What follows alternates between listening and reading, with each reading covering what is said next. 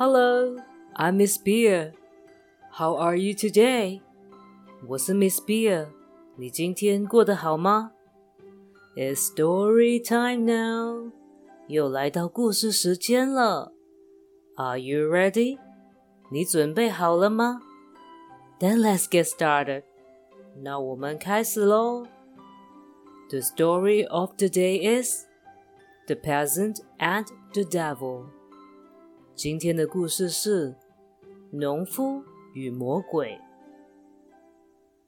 There was a peasant who was working very hard in his field. 从前有一个农夫很努力的在田里面工作。When it got dark, he was ready to go home. 天开始黑了，他准备回家去。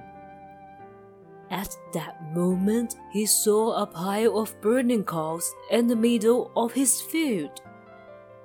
这个时候，他看到有一堆木炭在田中间烧了起来。The peasant became very astonished. 农夫觉得很惊讶。Walking towards it, he saw a black devil sitting on the top of the glowing coals. 于是他走了过去，他看到有一个黑色的魔鬼坐在那堆火光红红的木炭最上方。Turns out the devil was actually sitting on the treasure。原来那个魔鬼其实是坐在一堆宝藏上面。The peasant said, "The treasure is in my field and belongs to me." 农夫说：“宝藏在我的田里，所以属于我的。” It's yours, answered the devil. 是你的。魔鬼回答说：“If for two years you give me one half of everything your field produce，如果你连续两年。” 把田里产出的东西的一半给我，这些就是你的啦。Okay, said the peasant. 好哦，农夫说。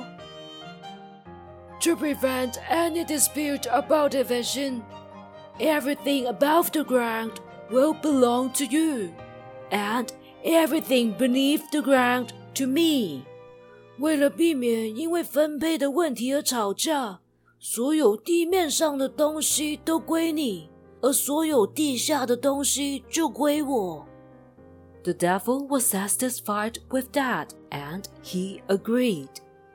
魔鬼对这个安排非常满意，所以他同意了。The clever peasant planted turnips for his first crop. 聪明的农夫先种了萝卜。When time for harvest came, the devil appeared and wanted to take away his crop. 到收成的时候，魔鬼出现了，他想要他那一份收成。However, he found nothing except the yellow withered leaves. 可是，除了已经掉谢的黄色叶子。 其他什么都没有。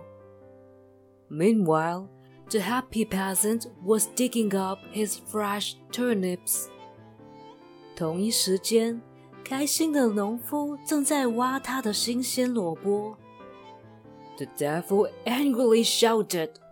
魔鬼生气的大喊：“You got the best of this time, but it won't happen again. Next time, what grows above ground will be yours, and what is under it will be mine. 这次你赢了，但不会再有下次。下一批的收成，所有地上的属于你，而地下的就是我的。The peasant agreed. 农夫答应了。This time, the peasant didn't plant turnips again, but wheat. 这一次，农夫不再种萝卜，改种小麦。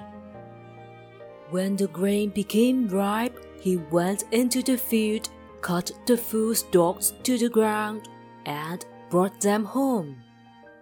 当谷粒都成熟的时候，他走去田里，把一整饼一整饼的麦穗们收割带回家。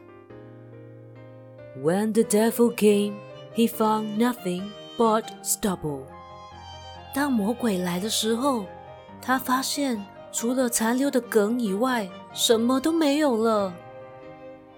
He went away in a fury and fell down into a cleft into the rocks. 他超级生气的走了，之后还掉进去大石头的裂缝里面。That's how human beings defeat devils. 就是这样，人类打败了魔鬼。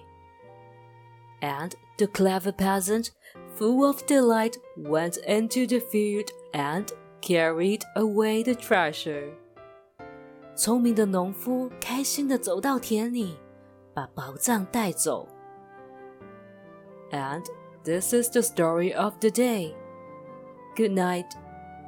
今天的故事讲完喽，晚安。